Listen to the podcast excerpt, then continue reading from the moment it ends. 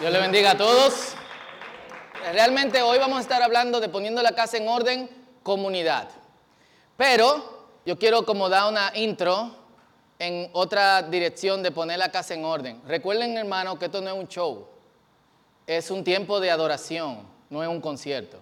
Entonces, estemos en disposición de, de adorar al Señor siempre. No temo como un eh, obelisco en el medio del malecón. Aproveche esa oportunidad de glorificar y adorar al Señor con todo lo power. Si usted dice yo adoro así, la Biblia también dice hagamos sacrificio de alabanza. Quiere decir, adore de una forma que usted no adora. Y ese va a ser su sacrificio. Yo sé que le dañé el mensaje a alguno, no importa. Arrégleselo usted con Dios. Amén. Ok, señores, vamos a hablar de comunidad, que creo que es un tema de hecho sensible en cierto modo. Hoy quiero que nosotros hablemos de lo que se ve, de lo que no se ve y obviamente cómo eso afecta en cierta manera la comunidad. Y yo quiero que trabajemos esta pregunta. ¿La fe se ve? ¿Se ve o es interna? ¿Es privada? Leamos en Lucas capítulo 5, versículo 17 al 26. Y dice así en el nombre del Padre, del Hijo y del Espíritu Santo. Y sucedió un día que Jesús estaba enseñando en una casa. Y allí estaban sentados algunos fariseos y maestros de la ley que habían venido de todos los pueblos de Galilea, de Judea y de la ciudad de Jerusalén para escuchar a Jesús. Y como Jesús tenía el poder de sanar a los enfermos, llegaron unos, unas personas con una camilla en la que llevaban un hombre que no podía caminar, que querían poner al frente de Jesús. Y como la casa estaba llena de gente, entonces subieron al techo, abrieron un agujero y bajaron al hombre en la camilla hasta ponerlo en medio de la gente delante de Jesús. Cuando Jesús vio la fe de aquellos hombres, le dijo al paralítico, hombre, tus pecados te son perdonados. Los maestros de la ley y los fariseos pensaron, ¿y este quién se cree que es? ¿Qué cosas dice contra Dios? Solo Dios puede perdonar pecados. Jesús se dio cuenta de lo que estaban pensando y les preguntó, ¿por qué piensan así? Díganme, ¿qué es más fácil? ¿Decirle a este enfermo que sus pecados le son perdonados o sanarlos? Pero para que vean que yo, el Hijo del Hombre, tengo autoridad aquí en la tierra para perdonar pecados. Entonces le dijo al paralítico, levántate, toma tu camilla y vete a tu casa. En ese mismo instante y delante de todos, el hombre se levantó, tomó la camilla y se fue a su casa. ¿Cómo se fue a su casa? Alabando a Dios. Todos quedaron admirados y llenos de temor y comenzaron a alabar a Dios diciendo, qué cosas tan maravillosas hemos visto hoy. Este es un pasaje súper conocido. De hecho, la mayoría de personas lo conocen de otros evangelios y espero que no se cruce el pasaje junto con con este. Pero algunas de las cosas que vemos en, el pasaje, para ponernos en, eh, en contexto, a unas pocas semanas de haber iniciado su ministerio, ya Jesús arrastraba ciertas multitudes. Y no lo dejaban tranquilo, literalmente. Los que han tenido la oportunidad de leer el Evangelio de Marcos de tapa a tapa, y si no lo han hecho, eh, Háganlo, le va a tomar, qué sé yo, 30, 40 minutos. Vemos cómo Jesús constantemente se retiraba a lugares solitarios para estar con Él mismo, es decir, con, con Dios. Y de hecho, si no me equivoco, justo antes de este pasaje, una de las cosas que dice es que Jesús hizo exactamente eso. Se apartó. Y como no lo dejaban tranquilo, desde que llega a Dice una casa, pero prácticamente todos los estudiosos están de acuerdo que era la casa de Jesús o el lugar en donde eh, donde se quedaba. Probablemente sanó a la suegra de Pedro para que lo dejaran quedar ahí constantemente. Ustedes saben que Pedro luego negó a Jesús por eso, porque sanó a su suegra. Y todo el mundo venía no solamente a ver cómo Jesús sanaba enfermos o a sanar enfermos o a que sacara uno, dos, tres o cuatro, cinco demonios, sino también para escucharlo enseñar. En Mateo capítulo 7, cuando termina el sermón del monte, dice que todo el mundo se quedó admirado porque enseñaba como el que tenía autoridad, no como los maestros de la ley. Y esta multitud, hablando de maestros de la ley, incluía fariseos y maestros de la ley. Para también ponernos en contexto, en la época había tres clases de denominaciones entre los judíos, por lo menos en, Palestina, como se le llamaba eh, en la época los esenios, que no se mencionan en la Biblia porque vivían literalmente fuera, aislados de todo el mundo, los saduceos y los fariseos. Los fariseos tenían una gran diferencia con los saduceos en que los fariseos no solamente tenían como autoridad la, eh, la Biblia escrita como nosotros la tenemos hoy, sino también lo que se llama la Torah oral, o lo que han llamado algunos Mishnah, que literalmente significa lo que se escucha. Los saduceos no creían en esto y tampoco creían en la vida después de la muerte, en los ángeles y los demonios. Para los fariseos, cuando tú te morías, te moría. Listo, los saduceos. En este caso hay maestros de la ley y fariseos. Entonces, eh, aunque había maestros de la ley que eran fariseos, es muy probable que hable de maestros de la ley que no querían involucrarse con ninguno de estos partidos, ni con los fariseos, ni con los saduceos, ni con los, eh, los esenios. Y los maestros de la ley lo que hacían era memorizar la palabra para escribirla. De hecho, hasta el día de hoy, los judíos en su sinagoga leen de una escritura, literalmente escritura. Tiene que ser escrita a mano en un pergamino y por una persona que sea esto, un escriba o un maestro de la ley. Y el pasaje dice, ¿cómo estaban los maestros de la ley y los fariseos? ¿Cómo estaban? Dígalo con ánimo, hermana. Sentados. Y aquí yo quiero señalar, siempre pongamos la atención a cada una de las palabras que se ponen dentro del texto. ¿Por qué nos dice sentados? Porque sentados nos revela la actitud que ellos tenían hacia Jesús. Ellos venían a escuchar a Jesús pero a diferencia de como nosotros hacemos hoy, que yo estoy parado porque enseño y ustedes están sentados. ¿Por qué? Porque están escuchando. En la época el maestro se sentaba y todo el mundo estaba parado. Por eso se llama cátedra. Cátedra es literalmente silla. Un catedrático es el ensillado. Así que esto nos revela una actitud de ellos hacia lo que Jesús estaba enseñando. ¿Cuál era la actitud? Yo sé más que tú. De desprecio. Nosotros estamos aquí para vigilar qué es lo que tú estás diciendo. Ellos estaban haciendo literalmente lo que haría una persona si, mientras yo estoy enseñando aquí, está ahí atrás hablando por teléfono eh, o de espalda o lo que sea. Estaban despreciando las enseñanzas de Jesús. Y ahora que lo pienso bien, como el pasaje se refiere a un paralítico, probablemente Lucas estaba dándonos la condición de parálisis espiritual que tenían los maestros y los fariseos frente a una condición de una persona física que literalmente no se podía mover. Estas personas habían decidido no moverse ante las enseñanzas de Jesús, porque algo que tiene que hacer las enseñanzas de Jesús para nosotros es movernos. Si la enseñanza de Jesús no te mueve, entonces hay preguntas que tú tienes que hacerte. ¿Por qué no me estoy moviendo? ¿Por qué yo no pongo en acción lo que yo leo en la palabra?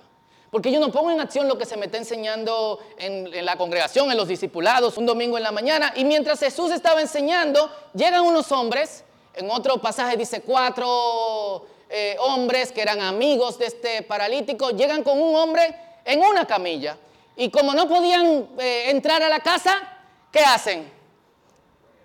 Abren un agujero en el techo, probablemente lo que estaban era quitando tejas y quizá alguna cuestión de, barro. Y el pasaje nos dice como Jesús está diciendo, güey, Pedro, dile a los muchachos que estoy predicando que se dejen de cuestión. No, ¿qué hace Jesús? Se queda como, lo van a hacer. Recuerden que Jesús es Dios. Y Jesús, yo me lo imagino en ese momento parándose y mirando qué es lo que está pasando. Porque ahora hay otra gente que está hablando. Con su acción. Lo ponen enfrente a Jesús. ¿Y qué nosotros esperamos que Jesús haga frente a una persona que necesita sanidad? ¿Qué esperamos que Jesús haga? Que lo sane. Pero ¿qué Jesús hace? Hombre, te perdono tus pecados. Y aquí hay algo que nosotros tenemos que ver, que es mucho más profundo de lo que nosotros pensamos en cierto modo. Nosotros siempre ponemos prioridad a la estabilidad física, a la integridad material de una persona. Pero Dios no solamente ve lo que nosotros podemos ver. Recuerden que hoy vamos a hablar de lo que se ve, de lo que no se ve y de comunidad. Dios también ve en ti lo que otros no están viendo. Y yo quiero que ustedes se pongan en el papel de un paralítico, de una persona que no se puede mover, de un parapléjico, que tiene que ser alimentado, que, eh, tienen que estarlo moviendo constantemente porque el cuerpo desarrolla eh, llagas. En la época no había cremita como el día de hoy, así que aceite de oliva con el hombre, olía medio a chicharrón de vez en cuando si tenía esposa o mamá, tenían que limpiarlo, tenían que moverlo constantemente. ¿Qué desarrolla eso en el interior de una persona? ¿Cómo tú te sentirías si tú estuvieras ahí? Yo recuerdo que hace algunos años una hermana nos llevó a la casa de un familiar o un amigo, yo no recuerdo, que estaba totalmente paralizado. El hombre empezó con cojera y no iba al médico. Luego empezó a hincharse su pierna derecha, tampoco fue al médico. Su pie izquierdo empezó también a inflamarse y a desarrollar llagas, tampoco fue al médico. La espalda le empezó a doler, quedó en cama y cuando lo pudieron llevar al médico porque quisieron o porque quiso, el hombre simplemente no tenía solución. Y recuerdo lo difícil que era orar por esta persona, por todo el odio y rencor hacia Dios que había acumulado. Era una pared. Eh, lo que de alguna u otra forma han participado en ministerios que tienen que ver con oración o liberación o han estado orando por personas, saben que de, sitio así uno sale como cuando levanta 50 blogs o 100, al menos que usted sea bañil, nuestro límite es, vaya, creo que son 20 lo mío, pero bueno. Y yo me imagino a este paralítico de la misma forma todo lo que había desarrollado y todo el rencor, quizá cada mañana que se levanta maldiciendo a Dios. Cada día que se levantaba diciendo, ¿y por qué tú me tienes aquí? Mátame, acaba con, mi vida. Y ayer en el primer vuelo que, tomé de Oaxaca a Ciudad de México venía una señora con su mamá.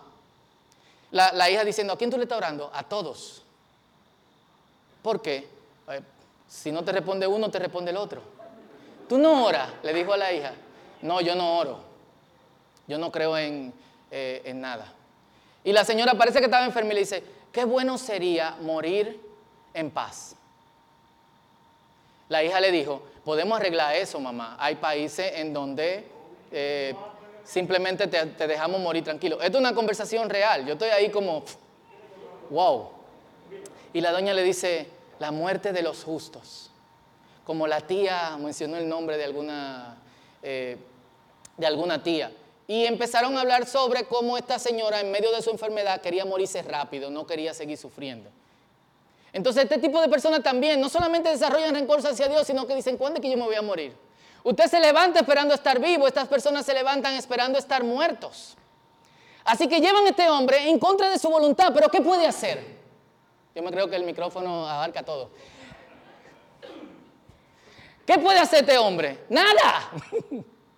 Y forzando, y donde, eh, los amigos diciendo, ¿cómo lo vamos a poner delante de Jesús? Y el hombre, ah, yo me lo imagino así. Lo ponen delante de Jesús. ¿Y qué es lo primero que Jesús hace? Hay una barrera que tiene que romper si este hombre requiere ser sanado. Y esa barrera es, primero, su sanidad espiritual. Y está frente a Dios. Quizá él no lo sabe, quizá él no le importa, pero existen esos rumores. Y si este tipo de Dios, ¿qué me va a decir? Porque sabe lo que yo he estado pensando. Sabe todo tipo de mala palabra en arameo, en griego y en hebreo que yo le he dicho. Y sabe cómo me levanto cada mañana pensando que debo morirme.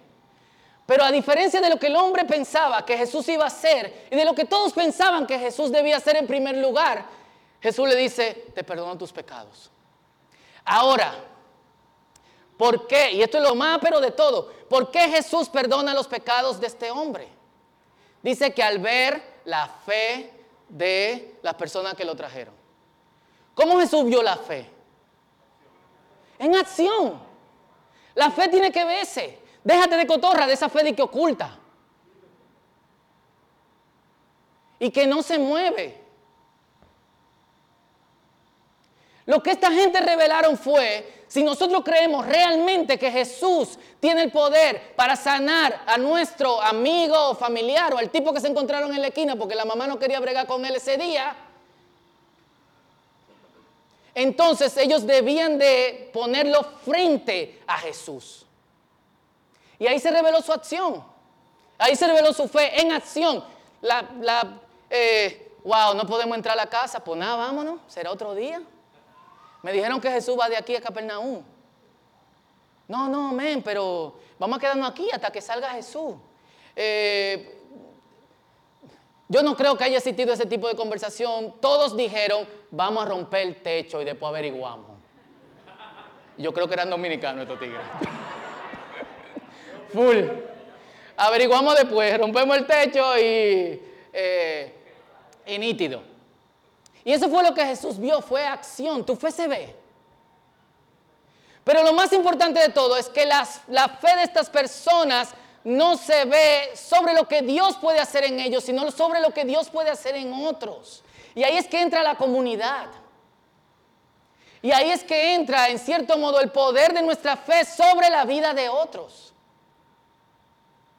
Que sabiendo que están luchando con Dios, tienen récord hasta Dios, maldicen a Dios, necesitan sanidad espiritual, emocional, mental o física. Hacemos todo lo que sea posible, aunque sea romper un techo y después averiguarlo para ponerlo frente a Jesús. Y si somos honestos, nuestra fe de comunidad queda corta. Porque lo que pensamos es, ¿qué Dios puede hacer con nosotros? Y yo no creo que tus amigos hayan sido perfectos. Yo sí creo que tus amigos tenían tanta necesidad como nosotros tenemos, pero habían puesto sus necesidades a un lado, porque habían visto lo que Jesús hacía para poner a un amigo, a un familiar, a un tipo que se encontraron en la calle, la Biblia no nos dice, frente a Jesús. Eso es fe puesta en acción en comunidad. Nosotros tenemos una mente individualista. Venimos aquí pensando, ¿qué Dios puede hacer conmigo hoy? Sin pensar en una realidad de la que prácticamente no hablamos, pero es cierta. Todo aquel que tú conoces que está lejos de Dios, si no se acerca a Dios, pasará la eternidad en el infierno. ¿Tú has pensado en eso? Eso puede ser tu mamá, puede ser tu hermano, puede ser un amigo. Y si bien no tan paralítico para amarrarlo en una camilla y llevarlo frente a Jesús, que sería como lo ideal, podemos golpearlo. Un poco sádico eso. Yo creo que hay cosas que podemos hacer. Pero no solamente se trata de lo que podemos hacer con extraños, se trata de lo que podemos hacer aquí. Con quienes en medio de nosotros sienten dolor, están pasando por situaciones difíciles y necesitan sanidad emocional, espiritual, mental y a veces física. Pero ¿cómo lo vamos a saber si no rompemos la barrera de la comunidad? Si no quedamos en nuestro individualismo. Y yo estoy segurísimo, segurísimo, que eso es algo que un día Dios, si no lo hacemos, nos lo va a reclamar. ¿Y cuál va a ser nuestra excusa? Lamentablemente, mucha gente actúa como los maestros de la ley y los fariseos. sin compasión, sin piedad. Y el chisme de esta gente era mental. Dice que pensaron. Literalmente dijeron en su corazón o dijeron en su mente, ¿y este tipo? Él se creyó. Solamente Dios puede perdonar pecados. Y Jesús lo miró y le dijo, hey, dígame, chimoso. Y en la acción de Jesús, lo que yo veo es que debemos confrontar cualquier cosa que corroe la comunidad. Cualquier cosa. No podemos dejar que en la comunidad haya chismes. Allá, y chisme es pecado, hermanos. No es de Dios. Si usted es un chismoso, necesita arrepentimiento. Full. Igual que la envidia, igual que el rencor, igual que el orgullo, son pecados, no son estados del ser humano. Si usted es un chismoso, está en pecado y ofrezca su lengua al Señor. Sáquela y ore por ella. En el nombre de Jesús. Y es solo cuando Jesús rompe esta barrera y confronta el chisme que sana al paralítico. Lo que nos está diciendo cuál es la prioridad del Señor. ¿Cuál es? Nuestra sanidad interior. Si solamente sanaba el paralítico, iba a ser un tipo amargado por la vida. ¿Para qué Jesús me sanó? Ahora yo no tengo trabajo. Yo no sé hacer nada porque yo he sido paralítico toda mi vida. Eh, sí, y, de hecho, eh, eh, creo, si no me equivoco, en algunos estados de Estados Unidos existe la ley del buen samaritano. ¿Por qué? Porque una vez un tipo en California sacó a una persona de un vehículo después de un accidente y la persona demandó a quien lo salvó porque lo salvó. Entonces, Jesús primero rompe en cierto modo esa, esa barrera. Y quiero volver a los amigos. ¿Cómo se llamaban? ¿Cuántos eran? No eran cuatro, no lo dice. Gracias. Pero en otro pasaje sí, pero aquí no. No hemos leído ese pasaje, leímos este. Pero está bien, cuatro. ¿Cómo se llamaban? ¿Cómo eran? Alto, bajito, blanco, morenito. ¿Qué? ¿Qué pasó después? Pasaron atrás. Desaparecieron. Y parte de la comunidad que nuestros actos por otros sean totalmente anónimos. Que nosotros en cierto modo no tengamos ese deseo de que lo que yo hago por otros tiene que devolvérseme aquí y ahora. ¿Qué cosas rompen la comunidad o impiden la comunidad el día de hoy? La individualidad es una de ellas y lo acabamos de mencionar, el deseo de que es lo que Dios haga conmigo, a mí no me importan los demás. Yo no sé bregar con gente. Eh, yo soy así, entonces, eh, ¿qué, ¿qué puedo hacer? Pon eso delante de Dios, porque realmente lo que el Señor va a hacer, lo hace en cierto modo en, eh, en comunidad. Casi todas las cuestiones que Jesús enseñó sobre la vida de los creyentes la enseñó dentro de un contexto de comunidad. Lo hemos hablado aquí, Padre nuestro. ¿Por qué no, Padre mío que estás en los cielos, santificado sea tu nombre? Dame hoy mi pan de cada día. ¿Por qué, Padre nuestro? Venga a, ¿quién? A mí, tu reino, yo. Hay una canción que oímos nosotros eh, de una banda uruguaya que dice, míreme, míreme, la espera terminó, míreme, sé que soy el mejor, míreme, quiérame, tócame, soy yo, soy yo. Así hay mucho. Mírame, Señor, soy yo. Pero el Señor quiere que nosotros rompamos esa barrera de individualidad para acercarnos a otros.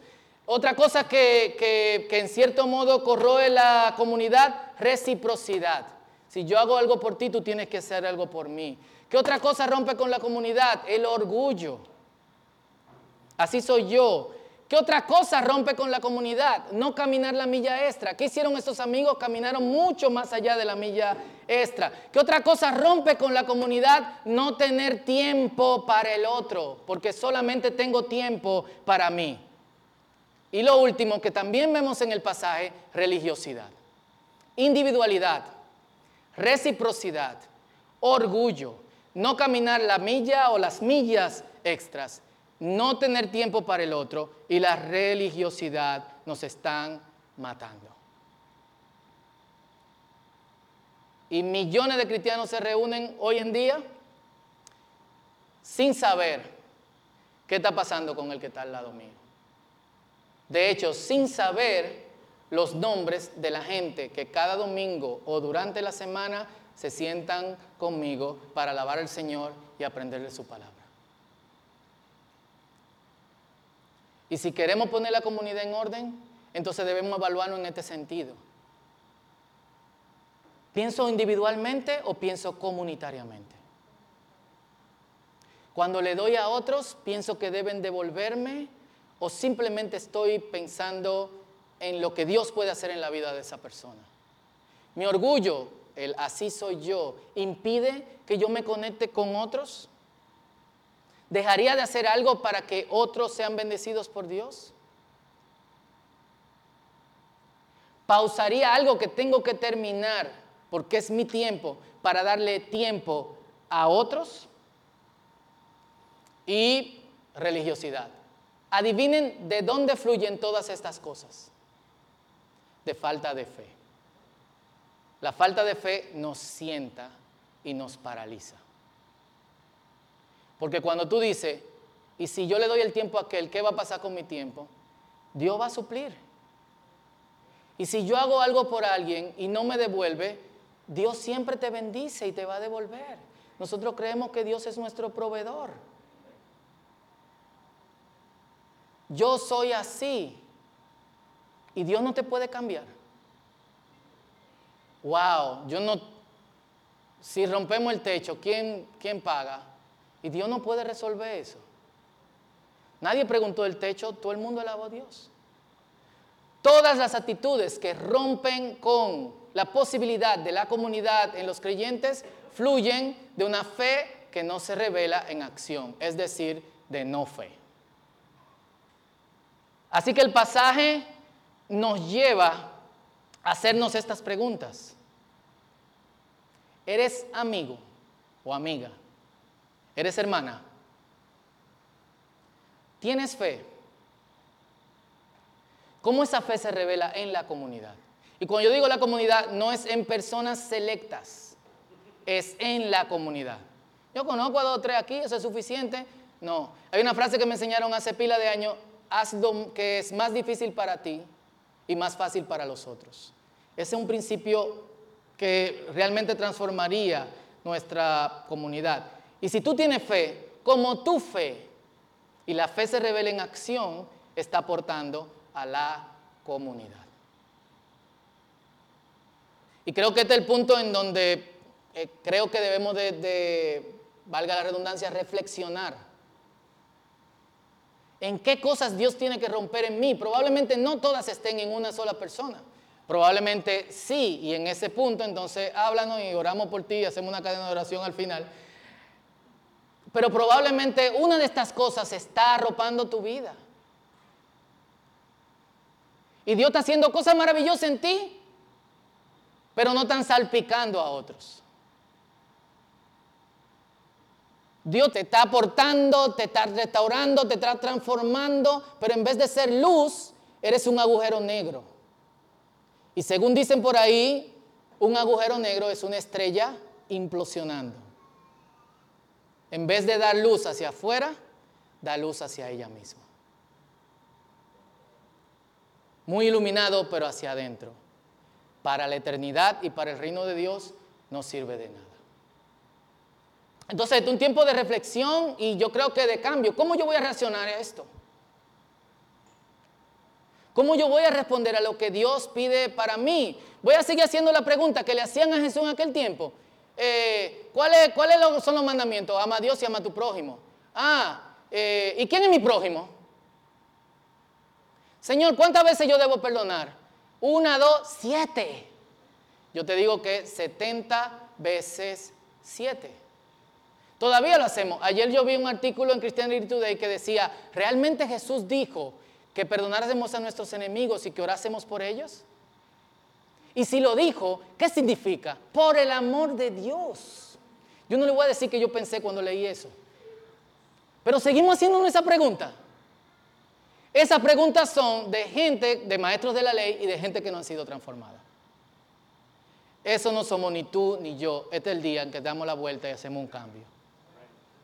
Y en vez de implosionar, nosotros iluminamos. Así que vamos a ponernos de pies. Y vamos, eh, esta oración es una oración individual que va a aportar a la comunidad. Y yo quiero que antes de que oremos, cada uno de nosotros nos evaluemos.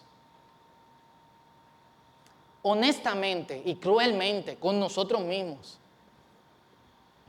¿Qué impide que yo vaya más allá en hacer que esta comunidad, o si eres de otra congregación, estás aquí en la mañana, en esta mañana, bienvenido, mi comunidad de fe, donde Dios me ha puesto, sea una verdadera comunidad en donde el reino de Dios se vea, en donde todos iluminemos y no implosionemos. Piensa, ¿qué cosas están impidiendo que tú vayas más allá? Individualidad. No tengo tiempo, no tengo recursos, no tengo la capacidad. Eh, no, hermano, eso no es así. La Biblia dice religiosidad. O, y si yo hago eso, ¿qué hay para mí? Así que mediten estas cosas, individualidad, reciprocidad, religiosidad, todas ellas se resumen en falta de fe. Y, y, vamos a hacer un compromiso con Dios a que esas cosas cambien en nuestras vidas. Así que este es tu tiempo con Dios, piensa, medita, luego oramos juntos y luego hacemos un compromiso.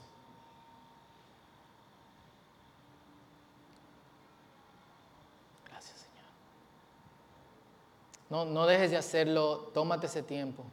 Y yo quiero, quiero agregarle algo más antes de que oremos y que sigamos meditando. ¿Qué pasaría y qué posibilidades habría si somos la comunidad que Dios quiere? ¿Cuántos paralíticos del alma, de la mente, del espíritu pudiesen ser sanados hoy? ¿Cuánta gente con raíces de amargura, con rencor, con dolor, pudiesen ser restaurados y transformados? No solamente pensemos en el trabajo que esto puede ser para nosotros, sino la gran diferencia que puede hacer en nosotros. La gran diferencia que puede hacer que tres, cuatro de nosotros se una para traer a alguien a los pies de Jesús. La gran diferencia que puede hacer identificar el dolor de alguien que se sienta, se ha sentado con, con nosotros por años, domingo tras domingo, miércoles o martes o jueves tras jueves o sábado tras sábado y no sabemos lo que está pasando y que, que, está llegando al punto en donde se está preguntando, ¿realmente Dios puede hacer una obra en mi vida? Si la comunidad es posible, nosotros podemos identificarlo, orar juntos y llevar a esta persona en medio de la gente y delante de Jesús. Piensa en las posibilidades aperísimas, como decimos en buen dominicano, que pasarían en una comunidad de gente que brilla y que le cree a Dios por lo que quizás está esperando que otros le den o por lo que quizás piensa que no puede hacer. Piensa en eso. Y eso también nos va a llevar a pensar mucho más allá de nosotros. Quizás tú seas la persona que tiene el dolor. Y tu alcance deba ser yo estoy luchando con esto. Eh, sean ustedes los amigos que me llevan en medio de la gente delante de Jesús. En vez de callarte y vivirlo solo. Entonces, mientras pensamos en qué, qué impide que yo vaya más allá, pensemos también en esto, en la esperanza y en la posibilidad de una comunidad que rompe todos los parámetros de la cultura moderna, posmoderna, transmoderna, como usted le quiera llamar y donde es posible la restauración. Este es tu tiempo con Dios. Aleluya. Gracias Señor.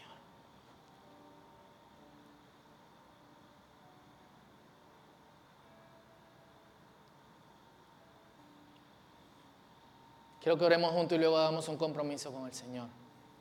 Y en esta oración, mientras oramos juntos, presenta al Señor eso que está ahí, que te impide ir más allá en la comunidad, que te impide que pongamos las cosas en orden en la comunidad, que es un trabajo de hecho de todos y es un trabajo de fe. Señor, estamos aquí, tú nos conoces, tú nos has visto, de hecho a muchos tú los impulsaste para estar aquí, Señor. Otros, eh, algunos están en contra de su voluntad, pensando que... Pues, ¿Qué más da? Pero aún así nosotros creemos que aquí, delante de ti, en medio de la gente, hay cosas que tú puedes hacer. Señor, nosotros creemos que tú nos llamaste para aligerar nuestras cargas. ¿Cuántos lo creen? Señor, nosotros creemos que tú viniste para traer vida. ¿Cuántos lo creen? Y que esa vida es en abundancia. ¿Cuántos lo creen? Lo creemos, Señor. Y sabemos, Señor, por lo que dice tu palabra, que la comunidad puede hacer posible y ayudar a aquellos que no se pueden valer por sí mismos para estar en medio de la gente y delante de ti, que sean sanados, que sean restaurados, que recobren la paz, que suelten el dolor, que puedan experimentar el descanso, porque tu yugo es fácil, tu carga es ligera. Y tú quieres que vivamos, no que sobrevivamos. Ese es tu propósito, Señor. Así que ponemos todas estas cosas y ahora mismo dile, Señor, pongo esto delante de ti o estas cosas delante de ti. Díselo. Todas estas cosas, individualidad, reciprocidad, no, querer dar un poquito más, el no querer dar nuestro tiempo, la religiosidad, el orgullo, lo ponemos delante de ti, Señor, y en el nombre de Jesús, y vamos a hacer un compromiso ahora. Quiero que lo repitan conmigo, los que lo quieran hacer y que lo repitan fuerte. Dile al Señor, Señor, hacemos un compromiso haga un compromiso contigo en medio de la comunidad de ir más allá de mis capacidades, creyéndote a ti en fe para llevar a otros en medio de la gente de delante de ti. Y Señor, sabemos que vamos a ver cosas aperísimas, maravillosas, esperanzadoras en medio de esto. Pero necesitamos la ayuda de tu Espíritu Santo. Necesitamos la ayuda de tu Espíritu. Creemos y vamos a revelar eso en, en acción. Te pedimos en el nombre de Jesús que tú pongas esta casa en orden. Amén.